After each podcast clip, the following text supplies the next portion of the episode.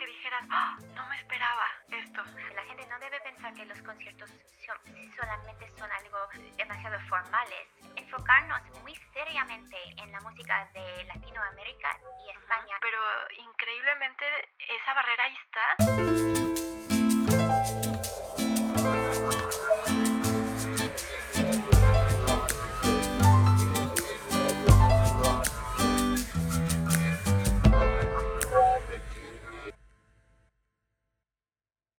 Todos, bienvenidas y bienvenidos a un nuevo episodio de Serendipia Armónica, este podcast que ya está de regreso y que no nada más está ya disponible en cualquiera de las plataformas de audio, sino que también ya está disponible en YouTube. Estamos estrenando canal nuevo, así que si quieren echarle un vistazo, poco a poco todas las entrevistas eh, estarán ya también disponibles ahí. Para los que quieran ponerle cara a las voces que hay detrás, pues bueno, ahí estamos ya ahora en YouTube. La invitada de esta entrevista es una persona a la que tengo el gusto de llamar amiga. Es una persona que nuevamente pues a través del trabajo eh, pude conocer y pudimos colaborar. Y pues para platicarles un poquito sobre ella, ella es flautista. A los 12 años fue la integrante más joven o la estudiante más joven en ser aceptada en, la escuela donde estudió, que fue el Curtis Institute of Music, que pues bueno, es de estas instituciones de música clásica eh, en el continente americano, en Estados Unidos, que pues tienen mucho peso, vaya que tienen peso, en el ámbito de las artes, sobre todo en este caso en el ámbito de la música clásica, ¿no?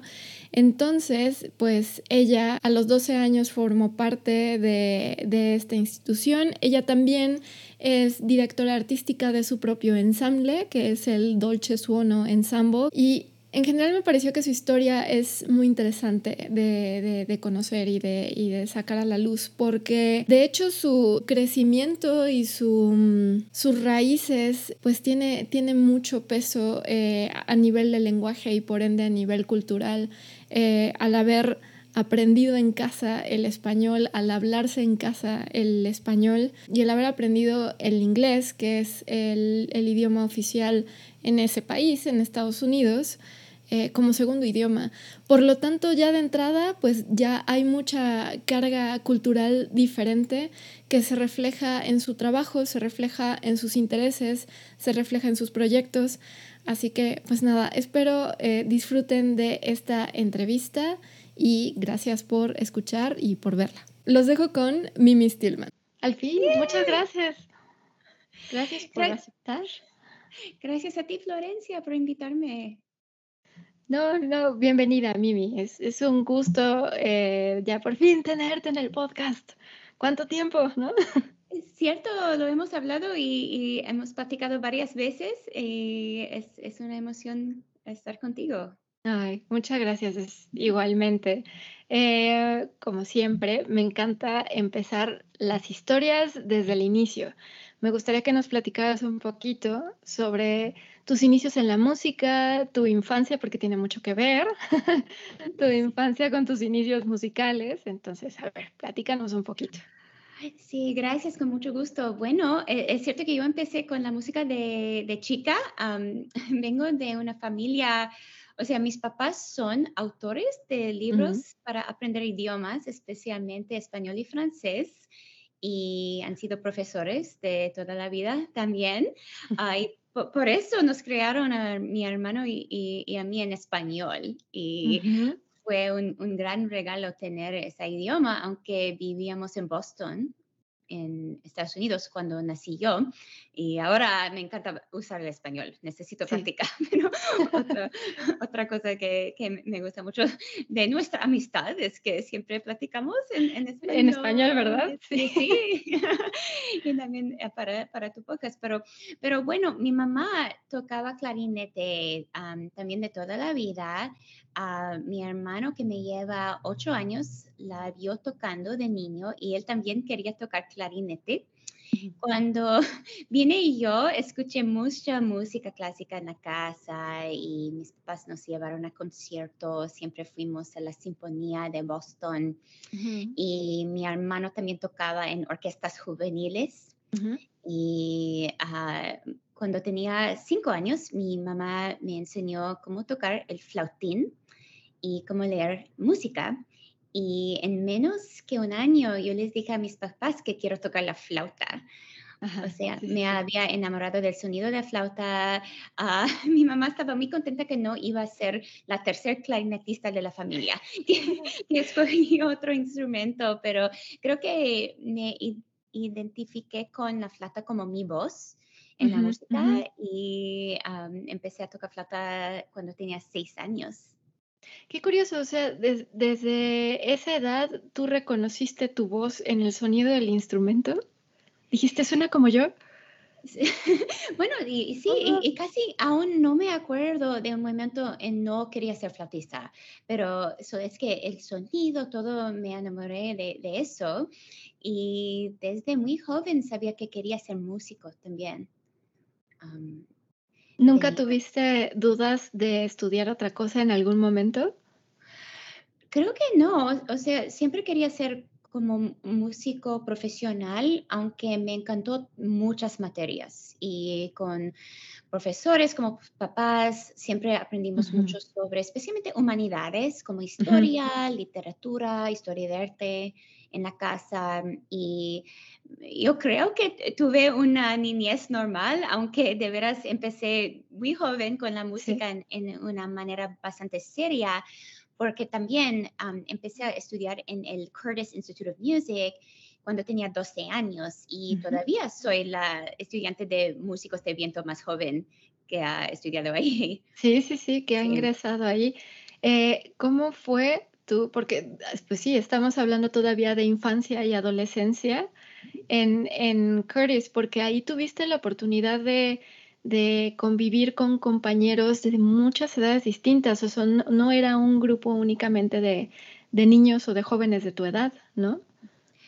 E, es cierto, es que no, no pensamos que iba a estudiar en conservatorio como niña, o, o sea, de, de, esa edad, pero fue uh, el flautista maravilloso, famosísimo Julius Baker, a quien conocí y a quien me invitó a estudiar con él y, audicionar en Curtis y luego me aceptó a estudiar ahí y de veras me cambió la vida y para toda la familia también porque se mudaron ah, conmigo a Filadelfia desde Boston para estudiar en Curtis. y, y Curtis siempre ha tenido fama de tener estudiantes muy jóvenes cuando yo estaba ahí, el famoso pianista Gary Graffman era director, director de Curtis y él empezó a estudiar ahí cuando tenía siete años.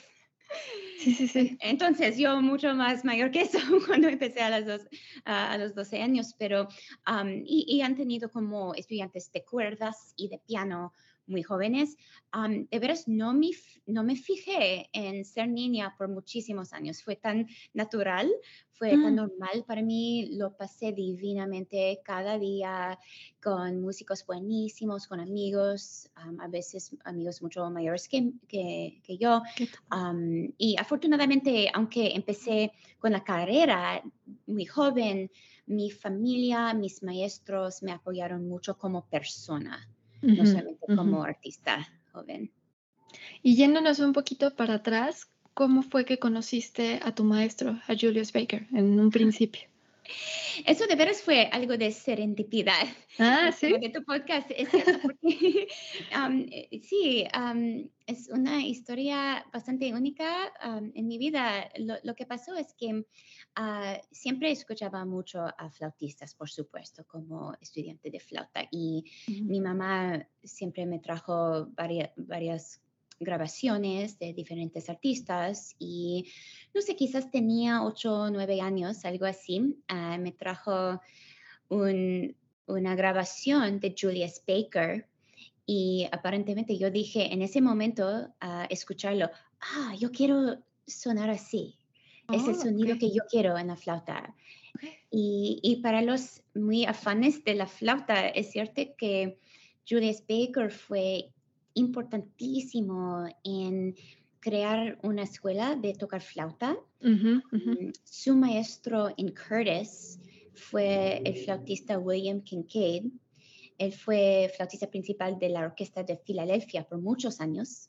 Y luego Baker se graduó en Curtis en 1937 y fue flautista principal de Filarmónica de Nueva York con Leonard Bernstein y muchas orquestas, fue la flautista de Bach Aria Group y enseñó mucho, a muchos flautistas importantes, pero fue un sonido muy expresivo con, muchísimo, ah, con muchísimas matices y colores.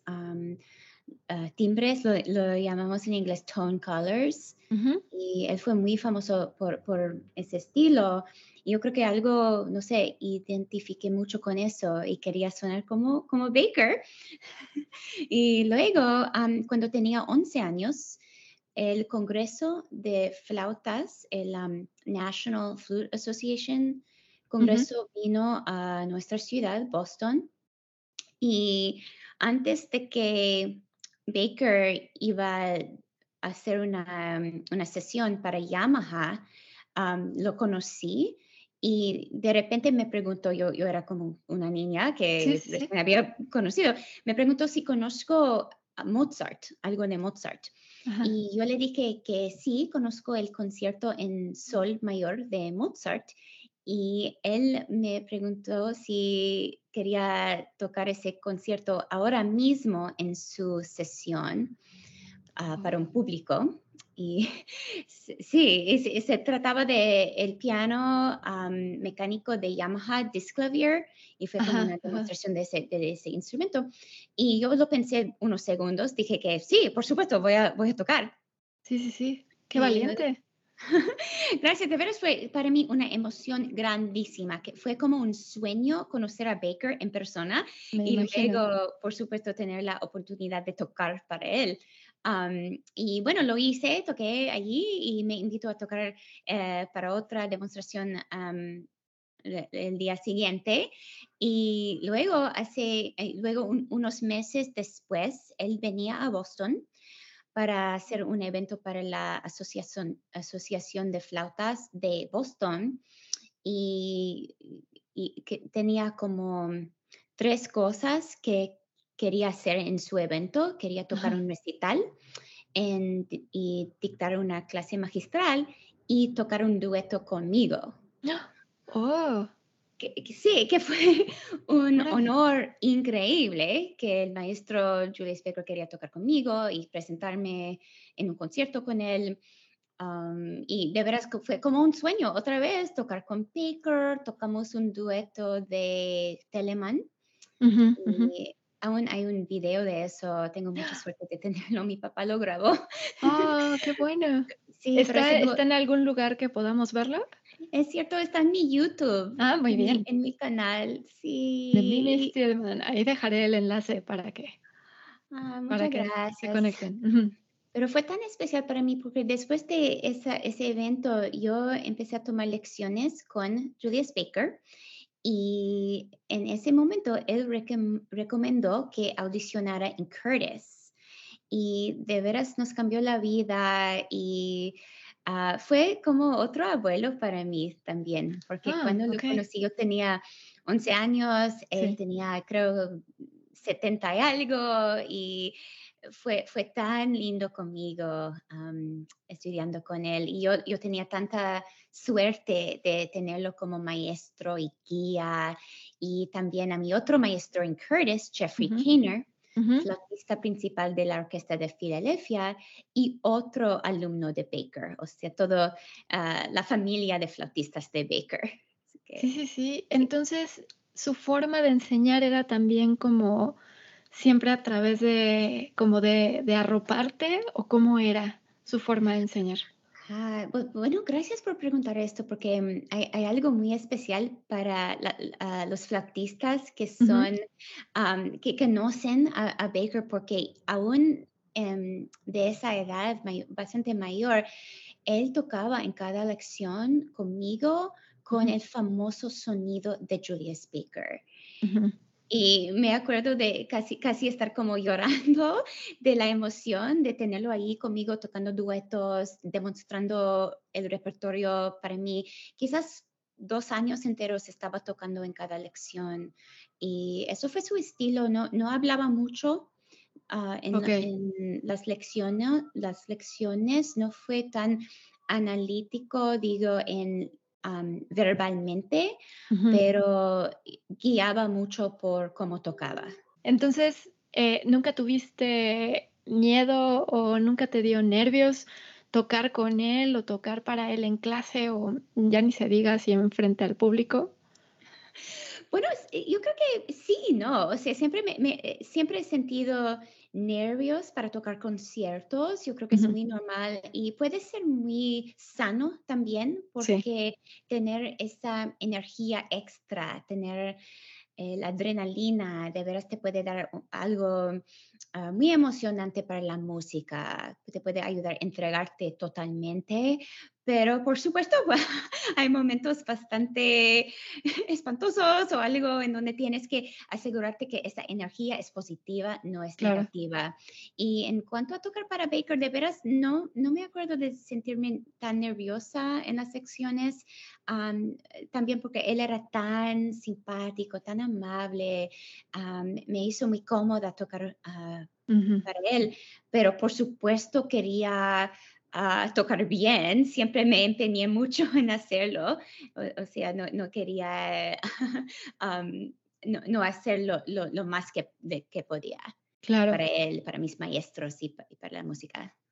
Muy interesante porque, o sea, una, una niña de tu edad saber reconocer la oportunidad luego, luego, o sea, casi por instinto de decir que sí, sin, o sea, de alguna manera a lo mejor no tenías como totalmente claro lo que implicaba, eh, lo, o sea, que él te, te, invitara, como todo lo que iba a venir después, pero muy interesante que de muy chiquita lograste reconocer esa oportunidad.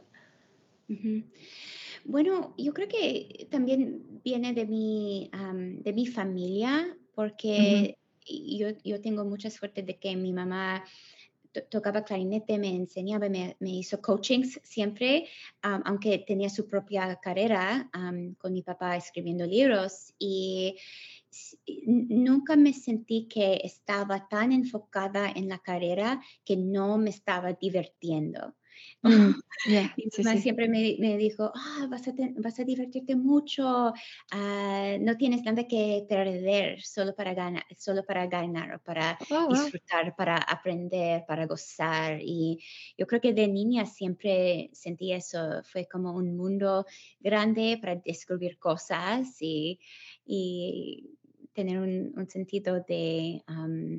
siempre de amor, amor a la música, amor a compartir la música con gente, que es algo tan importante para nosotros claro. artistas, ¿no? Y muy importante, sin miedo, o sea, que tu mamá te dijera, no tienes nada que perder. Eso, eso hace, creo yo, una diferencia enorme, porque entonces pierdes el miedo a quizá equivocarte, lo ves todo muy distinto, no sientes esa presión, ¿no? Que se puede llegar a sentir a un nivel así.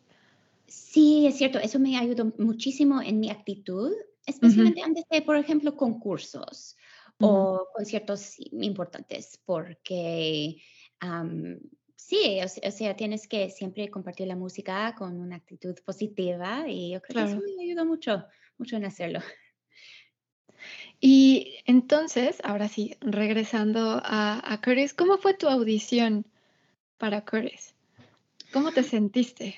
Wow, eh, a mí me acuerdo de, de yo, yo, lo pasé de maravilla en mi audición. Yo sé que yo, eh, no es normal porque de veras las audiciones para cualquier cosa, especialmente para cuando quieres em, audicionar en un conservatorio, puede ser muy como difíciles, con muchos nervios. Yo creo que porque yo era tan joven, no pensaba que iba a resultar, de veras, yo solamente de, 12 años, sentí, ay, estoy en Curtis, qué maravilla. Mi hermano tenía amigos de su orquesta juvenil en Boston que estaban en Curtis y los vimos.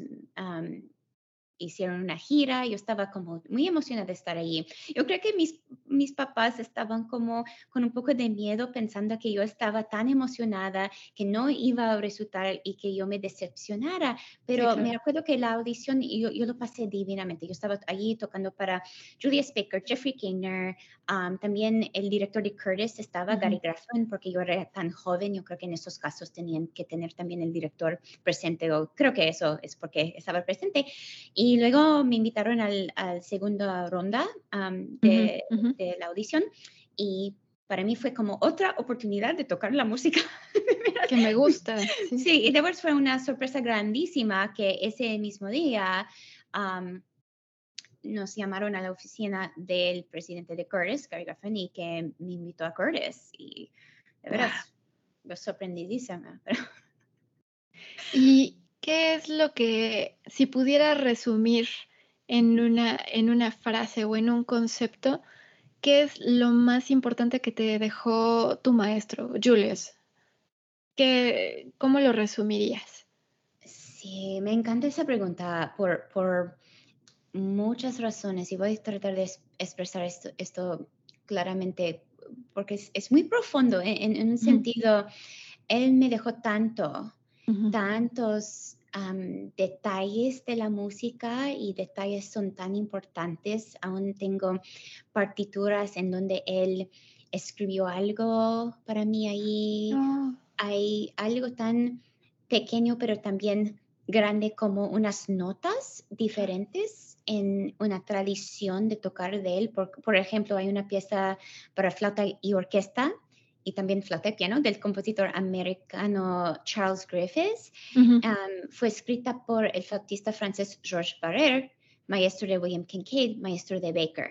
Y hay como un, un, cambio de nota que, que hizo Baker por esta tradición, por ser tan conectado a la historia original de la pieza y por eso me cambió la nota en mi partitura. Es algo como muy especial, mi que me da la impresión que formo una parte de esta tradición. Sí, claro, Pero también las cosas grandes, es como él siempre, aún de 80 años, tenía una, una frescura, una inspiración tan grande en su actitud sobre la música.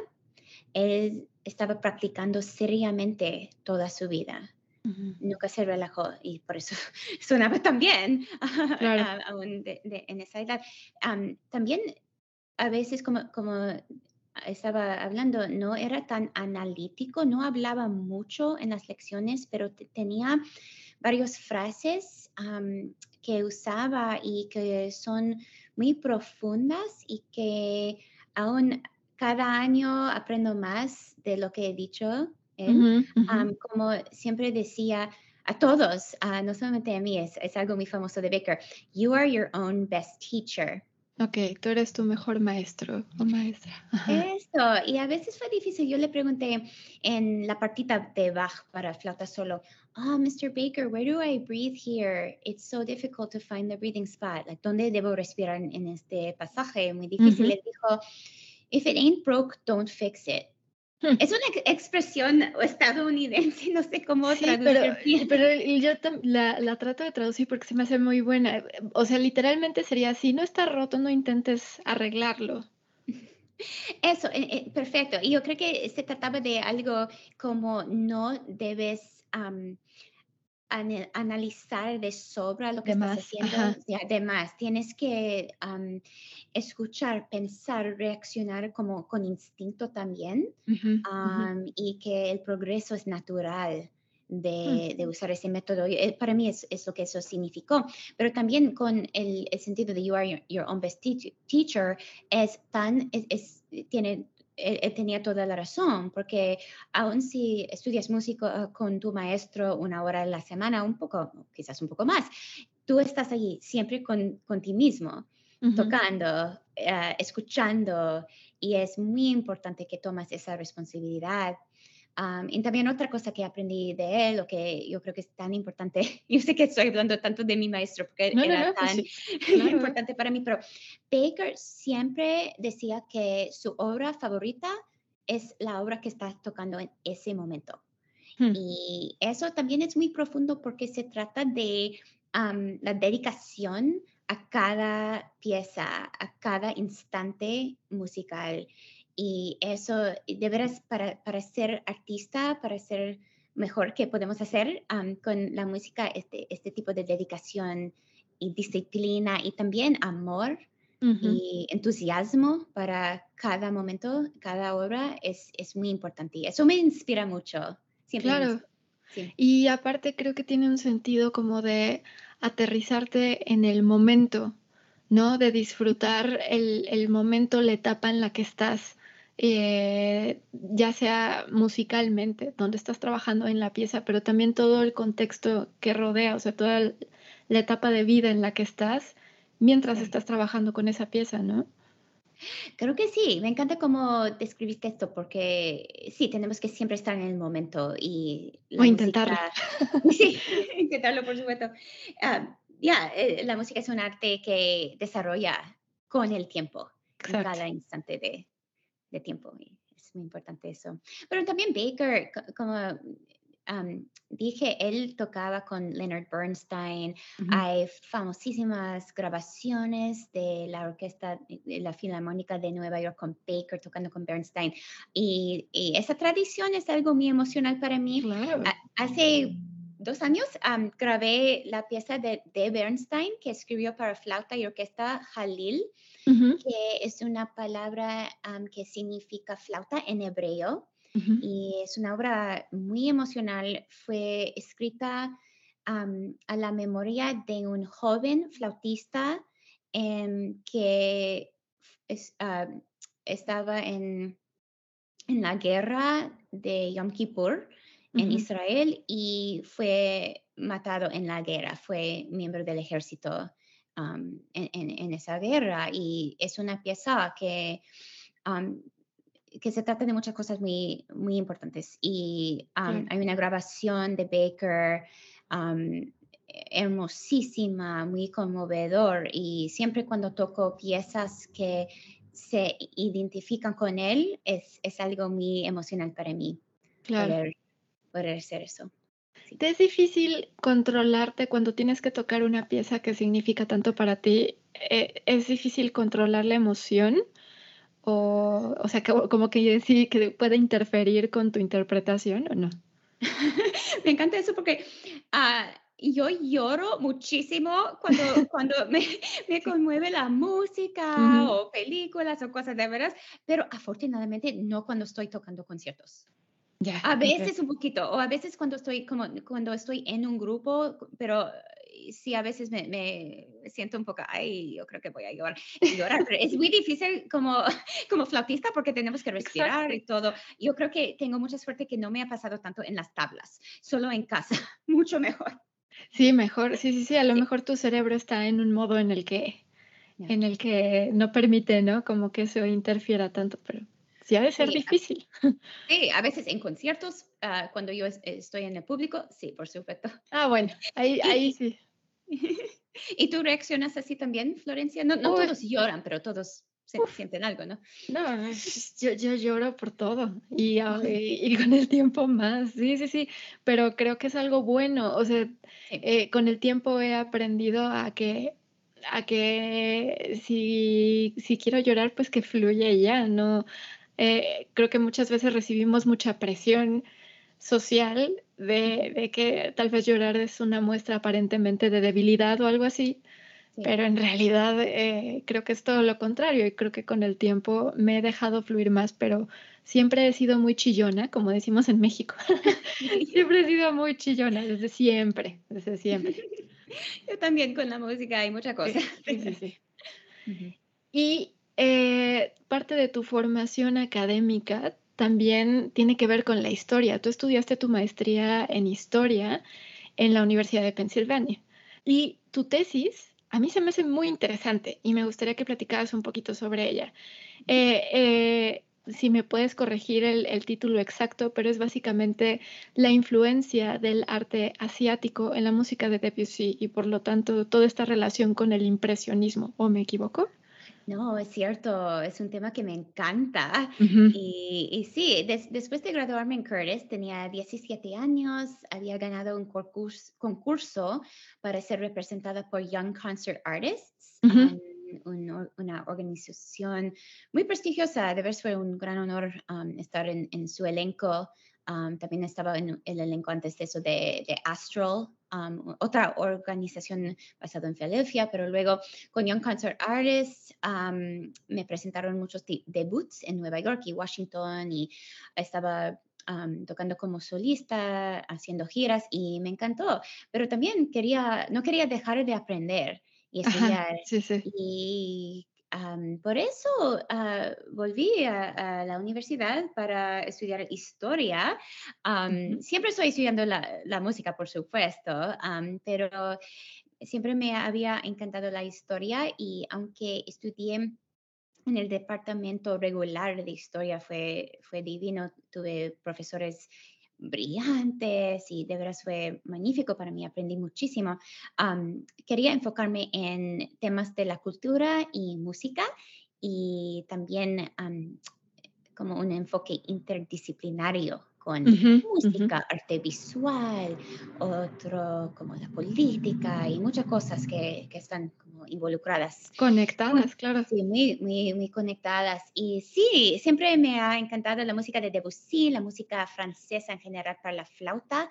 Es una parte muy importante de nuestro repertorio y fue algo eh, como muy orgánico para mí escribir sobre eso, investigar eso saqué la maestría, hice los cursos y exámenes para el doctorado, pero no he escrito otro, otro informe bastante grande. La, la tesis de doctorado no hice, pero me encantó estar allí y también como fundadora y directora artística de Dolce, Dolce Suono Ensemble. mi conjunto de música de cámara. Em, hemos hecho varios proyectos sobre Debussy, sobre la música francesa, y yo creo que no, no podemos tener demasiado Debussy, ¿no? No, bueno, a, mí me encanta también, yo creo que nunca se cansa, ¿no? Y, bueno, de diferentes épocas, pero esa época en particular es muy interesante y, creo que es muy marcado eh, toda la influencia del impresionismo en, en, en todos los medios del arte, ¿no? Sí, es tan interesante. Me encanta Fan de Siècle y Belle Époque y, todo eso, pero sí, sí, no, siempre bromeo que como la jefa puedo programar muchísima música francesa y hacer eso, pero, pero sí me encanta y, y yo creo que es algo que, que, tiene muchas conexiones, como decías, con ah, diferentes artes o formas de arte. Y, ahorita, antes, antes de pasar a, a, la faceta de directora artística de, de Dolce Suono, eh, me gustaría que, que me respondieras ¿qué es lo que, lo que más te impresionó? ¿Tuviste algún descubrimiento que no te esperabas mientras hacías esa investigación de la influencia del arte asiático en la música de, de Debussy? Que bueno, es, es muy sabido que en esta corriente artística eh, la cultura asiática tuvo muchísimo que ver en todos los artistas, ¿no? Pero hubo algo que dijeras, ¡Ah! no me esperaba esto. Ah, bueno, para mí fue tan interesante descubrir y aprender cómo la influencia en Debussy fue algo en un nivel más básico y conectado a teoría de la música en una manera más profunda que en una manera superficial. O sea, yo también quería hacer una comparación con el conocimiento de música asiática antes de Debussy, porque el momento en donde Debussy escuchó música asiática en vivo fue en las exposiciones universales de 1889 y 1900. Y eso fue muy importante para él y para muchos músicos y artistas en París. porque por supuesto con, con, la música, si no estás allí, si no estás en Asia o con músicos de esos países no puedes conocer a, la música. Entonces, en varios, ¿cómo se llama? Obras.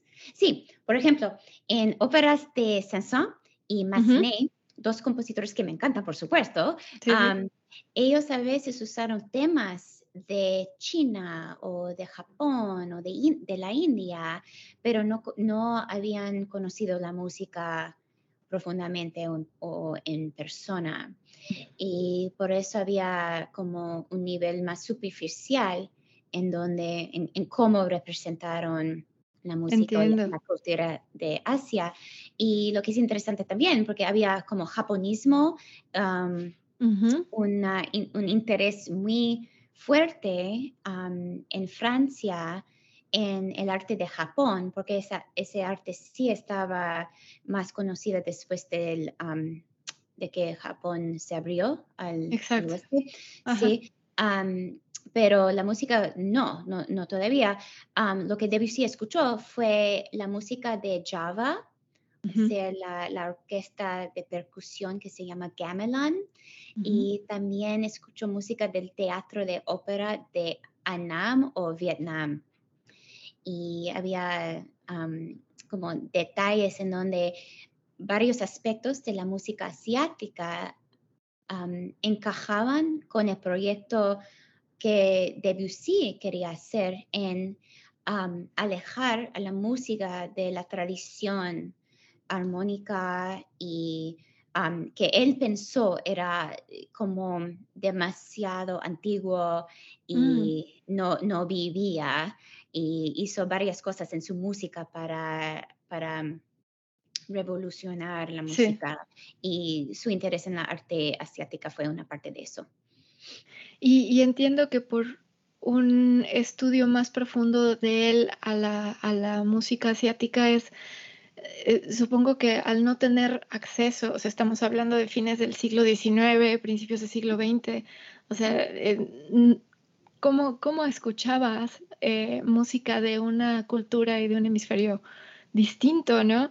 Y, eh, puedo entender que lo que la diferencia que hizo Debussy en, en su influencia, en su música, fue un poco quitar o, alejarse un poco de esos estereotipos asiáticos que, que se habían formado en Europa y realmente como conocerlos, ¿no? O sea, realmente absorber un poco de, la realidad y no de estas imágenes que se tenían idealizadas o no, ¿no? De la cultura.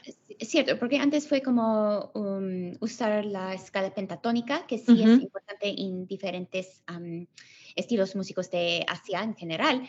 Y él no solamente hizo eso, pero también usaba formas en la teoría más básica de la música que fueron diferentes que la música de Europa y más semejantes a la música que escuchó ahí en París ah, en las exposiciones. Y ahora conectando todo, y ahora sí hablando de, tu etapa como, como directora artística, desde 2005, en 2005 tú fundaste y eres directora artística del Dolce Suono Ensemble. Y algo que, que tomé que me parece muy importante de la misión de Dolce Suono es que ustedes crean eh, programas de conciertos eh, eh, creados alrededor de temas que ponen a la música en un contexto cultural en su forma más amplia. Entonces me gustaría que, a ver, que elaboraras un poquito esa idea. Sí, bueno, muchísimas gracias por preguntar esto, porque de verdad eso me encanta, como hablamos de mis estudios en historia y también como ser músico, me encanta conectar esos temas en proyectos. Hemos hecho proyectos musicales, o sea, proyectos con conciertos y también con a veces pláticas y clases, pero ah, se trata de explorar otros temas como ah, aniversarios, aniversarios de compositores y como localizando a su música en términos de la cultura como más grande, o sea, Mahler y Schoenberg y Barber, Debussy, por supuesto, mi favorito, o uno de mis favoritos. también hemos hecho proyectos que se tratan de arte visual y conexiones con eso, con el Holocaust, con ópera, o sea, conectando temas de ópera con música de cámara, pero siempre es muy interesante y me encanta hacer eso. y en un sentido, como flautista tengo un repertorio más pequeño y menos conocido que el repertorio de cuartetos de cuerda o de violín, cello, piano. Y siempre estoy en, en, en un sentido trayendo música menos conocida al público, pero también me encanta aprender y también hacer proyectos que quizás invitan a pensamientos, invitan a investigaciones intelectuales y experiencias nuevas en el público también. Sí, y me imagino también es parte como de una misión de divulgar o de ampliar el repertorio de la flauta, ¿no? Eso sí, hemos tocado mucha música nueve, nueva. Se cortó un poco la, la comunicación. Testing, Roger. Ok. Exacto. ok.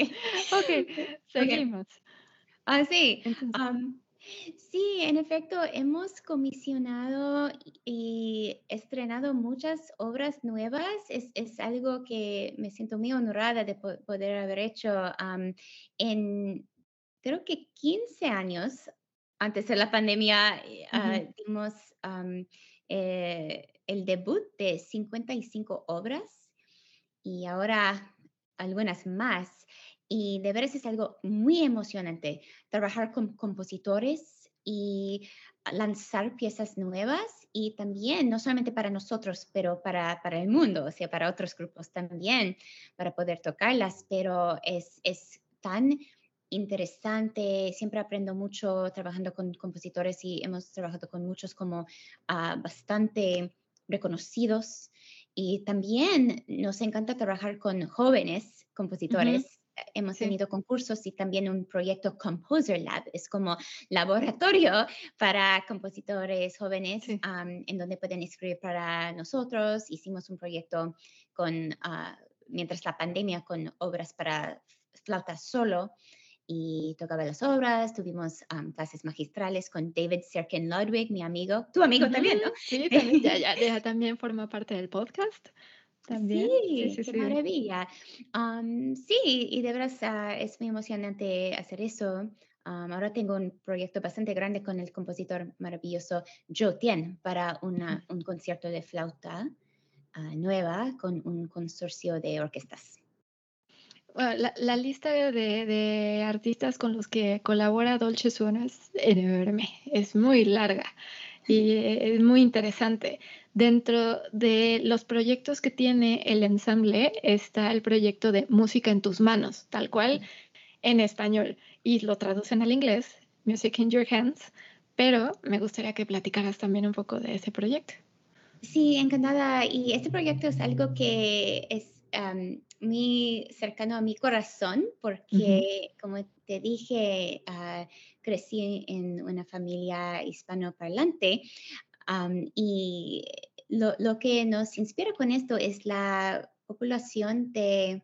¿O es población? La población. lo, lo, que nos inspira con eso es la población latina de Filadelfia, que es bastante grande. cuando empezamos el proyecto en 2013, era como 12% de la población de Filadelfia venía originalmente de países hispanoparlantes en Latinoamérica o también de familias puertorriqueñas. Es también una población muy importante en Filadelfia. Y queríamos no solamente exponer a comunidades que quizás no tienen acceso a la música de cámara, a esta, esta gran parte de la música, pero también enfocarnos muy seriamente en la música de Latinoamérica y España en nuestros conciertos. Y eso trata de la música de cámara, pero también de la música popular. Sí. Y hemos hecho este proyecto Música en tus manos por, Ah, para por todos estos años con compañeros o organizaciones, compañeros en la comunidad latina, vamos a las escuelas, hemos tenido se llaman como instrument petting zoos, no, sé en español, como parque zoológico para instrumentos. De instrumentos, sí, sí, sí. Sí, y Yamaha es, ah, nos, apoyó, nos apoyó con esto, con darnos una flauta y un cello, en donde nosotros, miembros del ensamble, podemos guiar al público, niños, adultos, en cómo experimentar tocar un instrumento por primera vez. Esto es interesante. Hemos tenido side by side performances o tocar con estudiantes y con nosotros los profesionales. Muy emocionante en todo. hemos comisionado obras. Para este proyecto también y, siempre estamos planeando más cosas, pero eh, como tengo compañeros maravillosos como colegas en mi ensamble, mi pianista de 20 años, Charles Abramovic, tenemos un trío con Gabriel Cabezas, chelista, el percusionista Gabriel Globes Honig toca mucho en este proyecto porque él es egresado de Curtis en música clásica, pero también es experto con jazz y música latina. también nuestro clarinetista es Ricardo Morales, um, clarinetista principal de la Orquesta de Filadelfia, violinista Amy Oshiro Morales también. mis compañeros son los más maravillosos del mundo y siempre nos gusta hacer eventos educacionales también, educativos al mismo tiempo que los conciertos. ¿Cómo es un, programa de concierto eh, de música en tus manos? Es buena pregunta, de veras es, interesante. Yo, yo sé que tenemos un concierto entero en YouTube desde hace unos años, porque son bastante fuera de común, creo, ah, para conciertos de música de cámara, porque a veces tocamos boleros de México o Cuba o choro de Brasil. luego compositores de música clásica como Ginastera, Moncayo, Ponce, estoy hablando contigo, pensando en, los mexicanos, por supuesto, también. Gracias. sí, sí, hay, hay varios de, Latinoamérica. Vamos a hacer un estreno de una obra de Gonzalo Garrido Leca, un compositor peruano, en unos meses. y todo, pero lo, que es bastante fuera de común es, la mezcla de estilos clásicos y populares. Sí, y, o sea, en el mismo lugar, pues, o sea, no es como un concierto dedicado a determinado género, sino que mezclan los géneros dentro de un concierto, ¿me equivoco? Cierto, sí, mezclamos mucho y a veces hacemos muchos ah, arreglos para los conjuntos que tenemos también. Ah, y también improvisación es parte de eso. Me encanta mm. improvisar en piazzola, en otra música que hacemos y siempre estamos aprendiendo, aumentando el repertorio para nosotros y para este proyecto. ¿Cómo es la reacción del público cuando va a un concierto de, de Dolce Suono? ¿Qué comentarios reciben? Bueno, eh, de veras yo, yo estoy muy agradecida con nuestro público. Tenemos el público más maravilloso, más como leal que nos han seguido y también que siempre tenemos nuevos miembros de la comunidad que, que nos siguen, pero um, mucho entusiasmo. Es algo muy importante para mí porque yo creo que en, en, nuestros conciertos compartimos mucha energía. Nos encanta tocar, nos encanta la música, tenemos como una idea muy entregada a los temas que hacemos ah, de, la música. Y el público nos ha dicho que siempre hay algo nuevo, que descubren mucha música, que a ellos les encantan el tipo de programas que hacemos con la historia, conectado con la música. y también le encanta música en tus manos. muchas veces les encanta la música popular que hacemos también, algo un poco diferente. Ah, hemos tenido piezas ah, guiadas por Gabe, nuestro percusionista, en donde el público hace percusión también. Mm, sí, sí, sí, con, con, las palmas, me imagino. Eso, sí, con las palmas, hacen ritmos y todo, como, y, bueno, sí, afortunadamente ah, nos están siguiendo. Y la cosa que fue una sorpresa también, por supuesto, en la pandemia ha sido dificilísimo en, en en tantos niveles de veras, como artista, como jefa de la organización, pero haciendo live streams, haciendo conciertos virtuales, sí nos ha conectado con un público más global y espero crecer eso y, mantener eso aún cuando ya estamos tocando para públicos presenciales. Sí, sí, sí, hacer una gira internacional, ¿no? De, de música en tus manos estaría bonito. Sí, por supuesto. Y creo que eh, la dinámica de integración de tener un concierto así es, es, muy interesante porque al presentar música que ya es familiar para, para, la mayoría del público, a lo mejor permite como que ya se está uno en un estado mental en el que si entran cosas nuevas se reciben diferente, creo yo, ¿no? Creo que sí, sí, eso, eso es la idea, que la gente no debe pensar que los conciertos solamente son algo demasiado formales, pero, eh, o, algo en donde hay, hay, una barrera entre los artistas y el público. Yo creo que si los estamos haciendo bien, la música en sí ah, es algo que comunique muchísimas cosas al público y siempre tenemos un sentido de compartir este amor con todos. Sí, sí, sí, y, ese es un punto muy, muy, muy importante que, que, eh, em, por un lado me da mucho gusto conocer a, artistas que, que, su enfoque es ese, es la, la integración y el, el comunicar de entrada que todos estamos en el mismo nivel y que no una y que una persona, un grupo o determinado tipo de música está por encima de otro, ¿no? No, sí. Creo que eso rompe una barrera que tristemente está muy presente. O sea, para, a lo mejor para nosotros no, no es tan, tan visible, pero increíblemente esa barrera ahí está. Estoy totalmente de acuerdo. Yo creo que estamos todos en, el mismo viaje, uh, viendo música, disfrutando la música. Y siempre digo que si, si, si lo estamos haciendo bien, ser artista nos da la oportunidad de aprender toda la vida. Y yo siempre estoy aprendiendo, investigando música, aprendiendo de mis colegas, de mis estudiantes, de mis amigos como tú, de, del público, de todos. Y bueno, como para redondear esta, esta plática, que creo que se muestra mucho en, en todo lo que has dicho, pero eh, creo que hay muchos elementos en tu vida que te que, em, que influyen muchísimo en lo que haces como músico. Creo que el hecho de haber crecido en una familia en donde en casa se, hablaba español, eh, viviendo en Boston y, y, afuera fue donde, digamos, ¿no? Afuera fue donde aprendiste inglés la influencia de tus estudios en historia, por ejemplo, ¿no? Y, que te conectó con otras culturas. Creo que todo eso impacta mucho en, tu trabajo, en tu interpretación. ¿Tú cómo, ¿Tú cómo sientes eso? ¿Lo notas o para ti es como muy normal y de repente cuando alguien te lo hace ver es como de, ah, sí es cierto?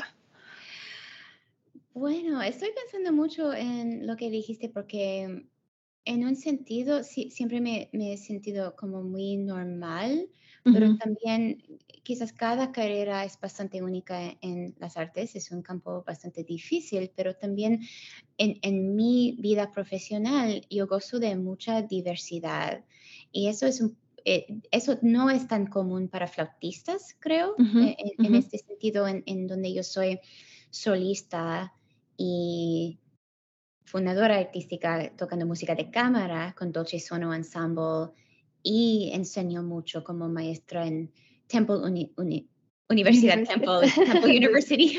Ahora, ¿qué idioma estoy hablando? De verdad, no sé. entiendo, te entiendo. Sí, y también clases magistrales y todo.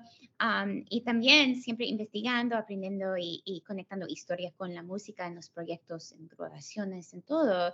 Y para mí es una gran dicha poder tener esta diversidad. Es algo que de veras siento que es algo muy natural para mí Pero yo creo que siempre puede haber, y, especialmente cuando hablo con estudiantes o que cuando, me preguntan sobre mi vida en la música, es muy importante que todos hacemos lo que ah, nos, ah, nos conviene, no sé si es palabra indicada. Puedes cortar todo eso, pero no te preocupes, te ayudo a ver qué palabra estás buscando. Like it has to be a good fit for us, you know, it has to be a right path.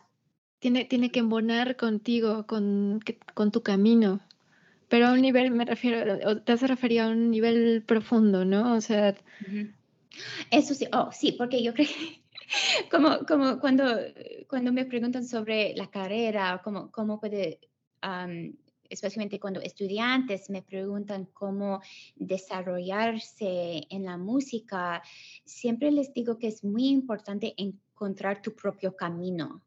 Puede haber a veces presión a hacer otra cosa, hacer como otro artista y por supuesto es un campo muy difícil y aún más ahora yo creo que sí, pandemia, pero, al mismo tiempo para, para poder tener la disciplina para querer trabajar tanto para ser exitoso, tienes que tener como a la pasión. Ah, y yo creo que solo podemos tener eso cuando estamos siguiendo el camino indicado para nosotros. Y es difícil a veces saber, saber lo que es, pero de, veras es, es, una, es una dicha poder desarrollarse como artista y encontrar ese camino. Eh, ahorita recordé que en una clase magistral, ah, tú estabas ahí, creo, en, en, una de las clases magistrales que se dieron con Curtis on Tour, sí. un alumno en México preguntó que, que a raíz de la, la, pandemia él se había sentido, se estaba sintiendo muy desmotivado, sentía que se le cerraban las puertas, que no sabía no, no, tenía claro, no sabía cómo poder tener un futuro eh, pues satisfactorio como músico. Y les pedía consejo a ustedes, y ya me acordé si estabas tú. Este, Y no recuerdo si fuiste tú o fue Roberto Díaz. O, eh, el caso es que dijeron, tienes que, tienes que em, utilizar tus propias ideas y generarte, como dices tú, tu propio camino. Y creo que muchas veces, y sobre todo eh, jóvenes alumnos, o no, quizá no, no nada más jóvenes, sienten mucha presión o sentimos mucha presión en que solo hay un camino que seguir para ser, entre comillas, exitosos, ¿no? Mm, que, que, si no lograste tal o cual cosa, entonces tu carrera no fue buena. Sí, es muy difícil y yo sé que mm, depende mucho de los recursos económicos en la sociedad y especialmente para las artes y siempre está cambiando este como el medio ambiente eh, en donde tratamos de hacer eh, las artes y hay por supuesto cosas como prácticas en donde no podemos cambiar esas cosas o cosas en, en, cuanto nos, nos puede hacer muy difícil este camino, pero sí, yo creo que en un sentido, los conservatorios y universidades, o digo, escuelas de música en Estados Unidos, están ah, promocionando más creatividad con carreras de música, más diversidad, más, eh, que, más eh, o, sea, aconsejando a sus estudiantes a crear oportunidades y fundar cosas en una manera diferente que antes, cuando había como orquesta, solista, cuarteto, profesor o algo, con, unos, caminos muy formales y, hechos. Y, por último, ¿cómo, em, ¿cómo luchar con esos momentos de debilidad en los que nos sentimos inseguros de, de ese camino? O sea, por ejemplo, eh, ahorita con las ventajas que tenemos con, con, el Internet y con la tecnología, muchas, por ejemplo, volverse youtuber o, hacer transmisiones en vivo por Facebook, eh, Tea with Mimi, todo ese tipo de cosas. Muchas veces las personas tienen miedo a aventarse a hacer este tipo de cosas por su cuenta. ¿Cómo luchar contra el, el miedo o la presión a las opiniones de los demás cuando se tiene una idea quizá poco común? ¿Qué consejo darías tú para algo así?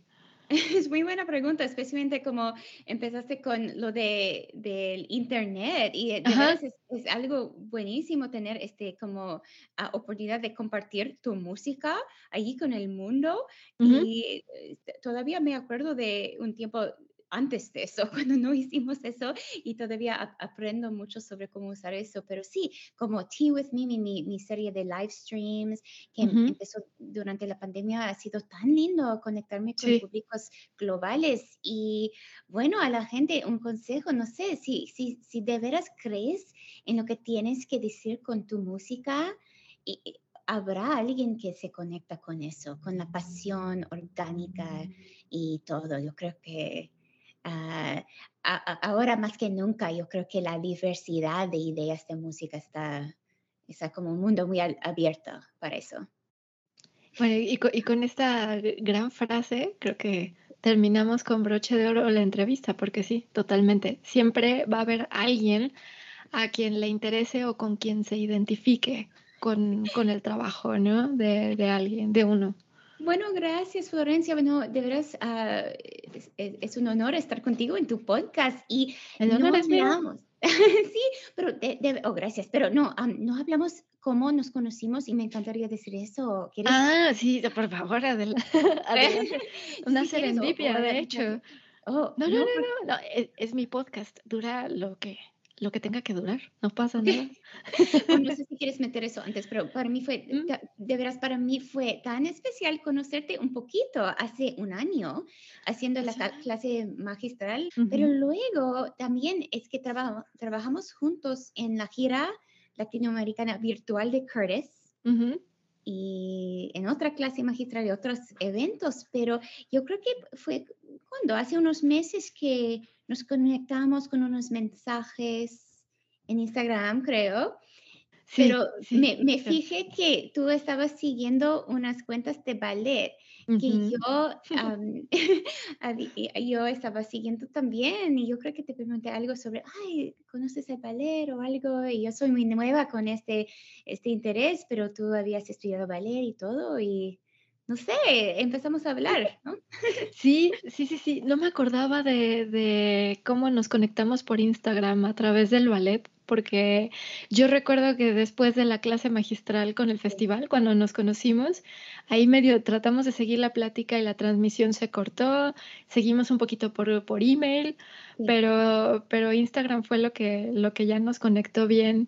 Y sí, el ballet es un, es un tema que nos une y que ahí casi diario nos estamos mandando, mandando hasta, hasta memes y reels de, de ballet, que bueno, que yo debo decir que, bueno, yo obviamente mi formación en el ballet no es nada, nada profesional, es por ahí tengo una entrevista con, con mi querida maestra que ahí se explica más eh, mi relación con el ballet, pero debo decir que lo que tú me compartes de ballet y luego cuando podemos platicar sobre eso y todo, me ha traído mucha motivación porque en estos tiempos de pandemia en donde tomar una clase no es tan fácil, eh, eso, las pláticas contigo, la verdad es que me han dado otra vez ese estímulo que honestamente perdí por la falta de, de espacio y de comunicación con, con las clases a las que yo estaba acostumbrada, así que te agradezco. No, no, de veras a ti también te, lo agradezco porque de veras nos hemos ah, platicado sobre tantos temas y descubierto muchos intereses en común y de veras eh, yo estoy tan encantada con la amistad que, que está creciendo entre, entre nosotras. Sí, y, yo también, yo también. es muy significativo para mí. Em, contar con, la amistad de personas como tú que tienen tanto que aportar y que tienen ese nivel de sensibilidad y de y que tienen esa visión del mundo que creo que tanta falta hace eh, de, buscar un poco la, equidad, de divulgar la diversidad y de no sé, la aceptación es muy importante para mí, la verdad, no nada más por, por aprender tanto de música y de tantas cosas contigo, sino por esos valores que fundamentan todo lo demás. Oh, bueno, yo, yo me siento totalmente igual sobre, sobre ti, Florencia. De veras es algo muy significativo. Estoy empezando a reírme. Ah, like silly. No, no, de veras.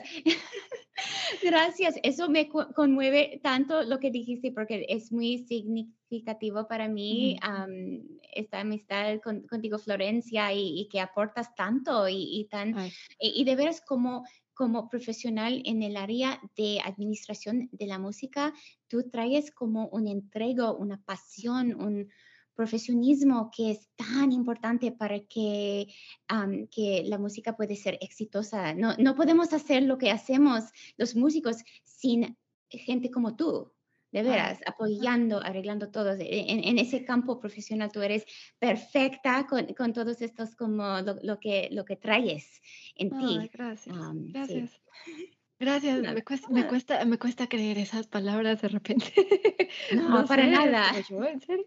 No, muchas gracias. Siempre agradezco eso, ah, porque de veras no, no, podemos ser músicos sin la, el apoyo, sin la administración, sin los presentadores, por supuesto.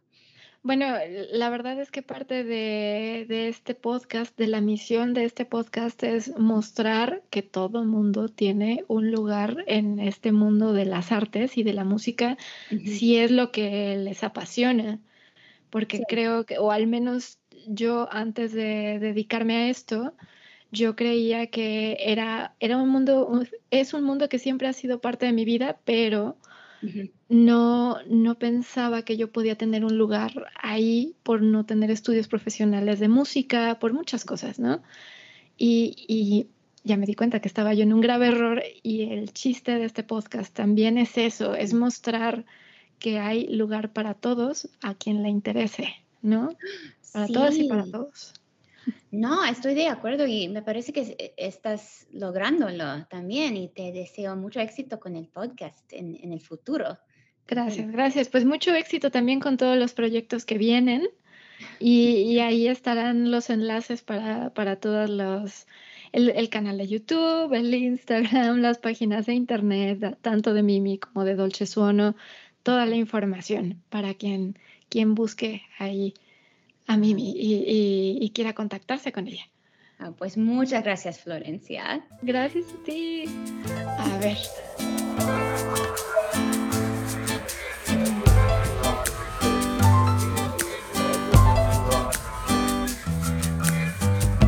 Nos vemos.